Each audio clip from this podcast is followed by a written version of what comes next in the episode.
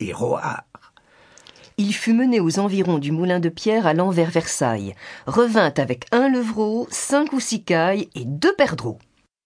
Cette fière sortie est le premier acte d'une grande histoire d'amour. Adulte, Louis se prend de passion pour le Val de Galie et ses forêts giboyeuses. Situé à trois lieues du château royal de Saint-Germain, il y vient souvent, trouvant là un terrain de chasse à sa mesure et une retraite qui sied à son caractère, loin des intrigues de la cour. On le voit ainsi dès trois heures du matin courir le cerf aux environs de Marly, ou le renard près de Trianon.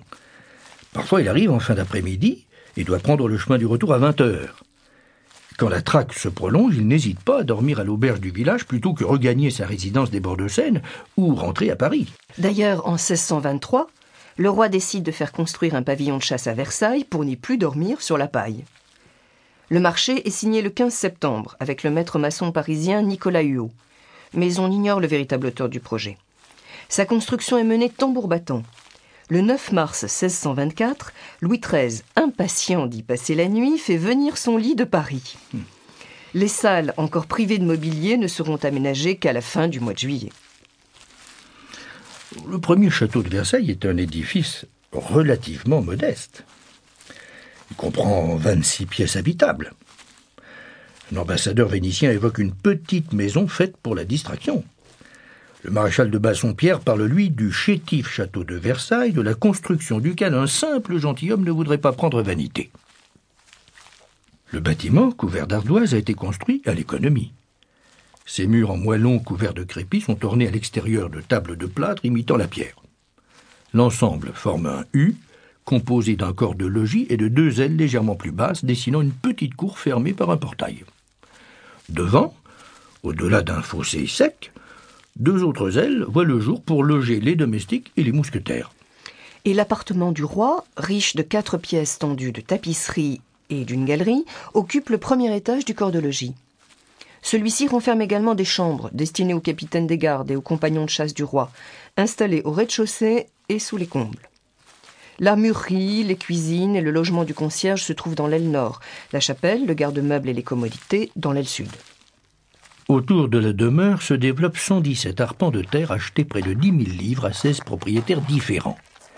Représentant une surface de 40 hectares, ce terrain est l'embryon du parc de Versailles.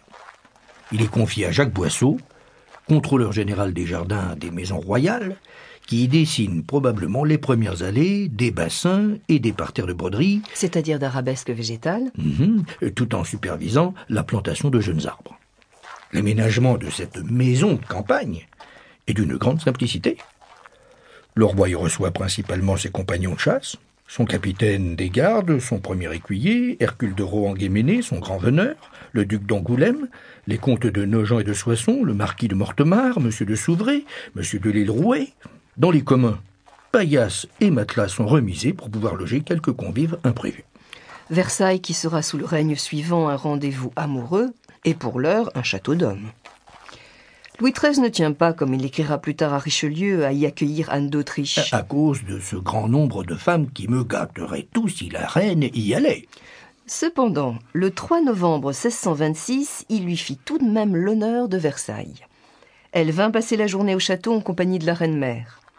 Aucun appartement n'ayant été prévu pour elle, elles repartirent avant la nuit. En 1631, Louis XIII manifeste le désir d'agrandir sa résidence et d'en faire un château à la fois plus élégant et plus confortable. Ce second chantier est confié au maître maçon Philibert Leroy. Le 8 avril 1632, le roi de France achète la seigneurie de Versailles au Val de Galie et son vieux château féodal à l'archevêque de Paris Jean-François de Gondy pour la somme de 60 000 livres.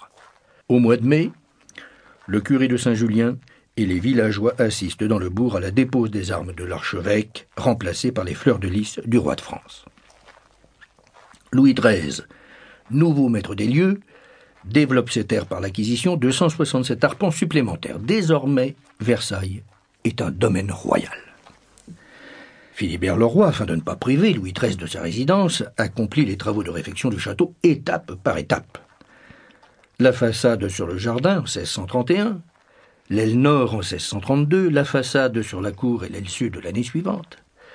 Les opérations s'achèvent en 1634 par la réalisation d'un portique arcade clos par des grilles de fer.